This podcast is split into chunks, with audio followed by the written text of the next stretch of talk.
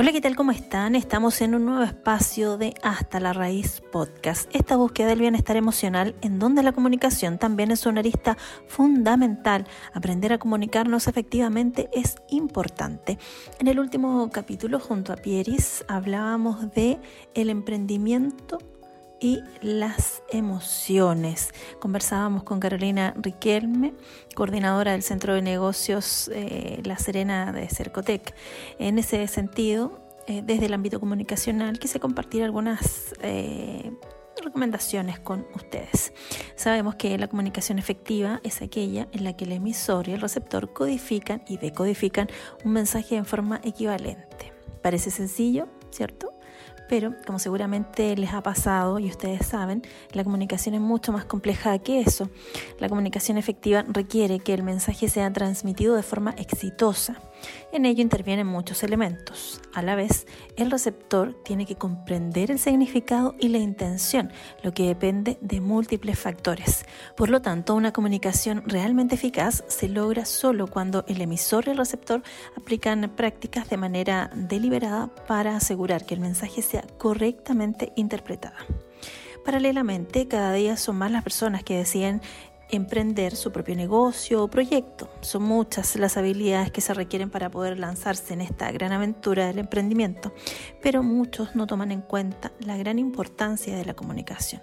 ¿Por qué la comunicación importa en un emprendimiento? Bueno, en nuestra condición de seres sociales, las personas necesitamos comunicarnos. Hoy en día la comunicación ha evolucionado y los emprendedores deben saber que sin buena estrategia de comunicación en su empresa podrán llegar a tener muchos problemas o ruidos en los mensajes que buscan transmitir. Pero ¿cuáles son las habilidades que debiese tener un emprendedor en el ámbito comunicacional? Bueno, debe poder hablar en público.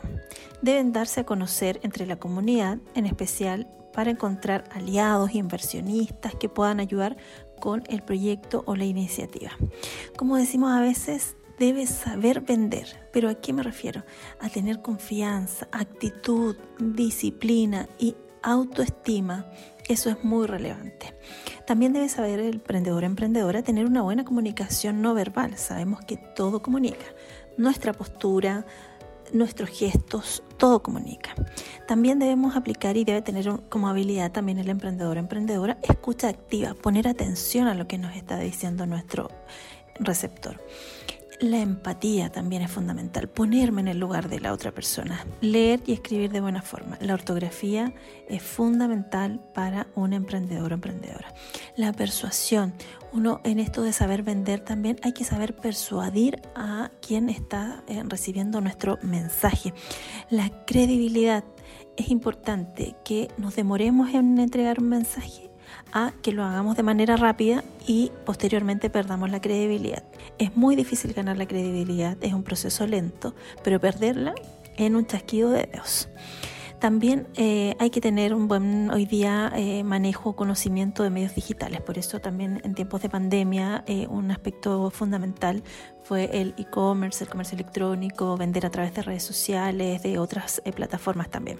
Bueno, la diferencia entre poseer una buena capacidad de comunicación o no tenerla puede ser la distancia entre el triunfo o no de tu proyecto o emprendimiento, ya que la comunicación a todo nivel es básica para el éxito empresarial, no solo a nivel interno, sino también externo. Eso es muy importante y se pueden aplicar todos estos consejos tanto a nivel interno como externo.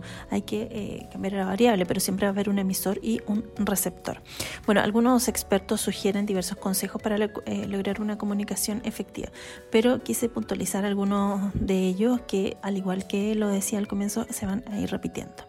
Por ejemplo, mostrar empatía por la persona que habla, es decir, quién está emitiendo el mensaje y quién está recibiendo también. Eh, hay que hacernos preguntas o haga siempre preguntas para saber qué es lo que quiere ese cliente, por ejemplo. Reconocer el momento adecuado para intervenir. En esto de la escucha activa, tengo que poner atención a lo que está diciendo mi interlocutor y hacer la pregunta o contrapreguntar en el momento adecuado. Evitar cambiar el tema de manera imprevista o perder el hilo de la conversación, porque eso implica que no está poniendo atención. Permita también la retroalimentación y la diversidad de opiniones. Tengo que estar abierto también a las opiniones, no solo verlas como críticas, sino que verlos como una retroalimentación responder de manera verbal y no verbal, evitar los gestos así como mala cara porque no le gustó lo que dijo la persona. Hay que estar muy acorde lo que decimos con lo que mostramos a nivel no verbal. También eh, juzgar solo el contenido y no al interlocutor. No diga, ay, esta señora que no sé qué. No, olvídelo. Usted no puede prejuiciar a su interlocutor porque está allí un cliente o desde manera interna está un colaborador o colaboradora. Comunique sus emociones y sus opiniones manteniendo la relevancia del tema. No nos desviemos del tema. El tema es lo relevante.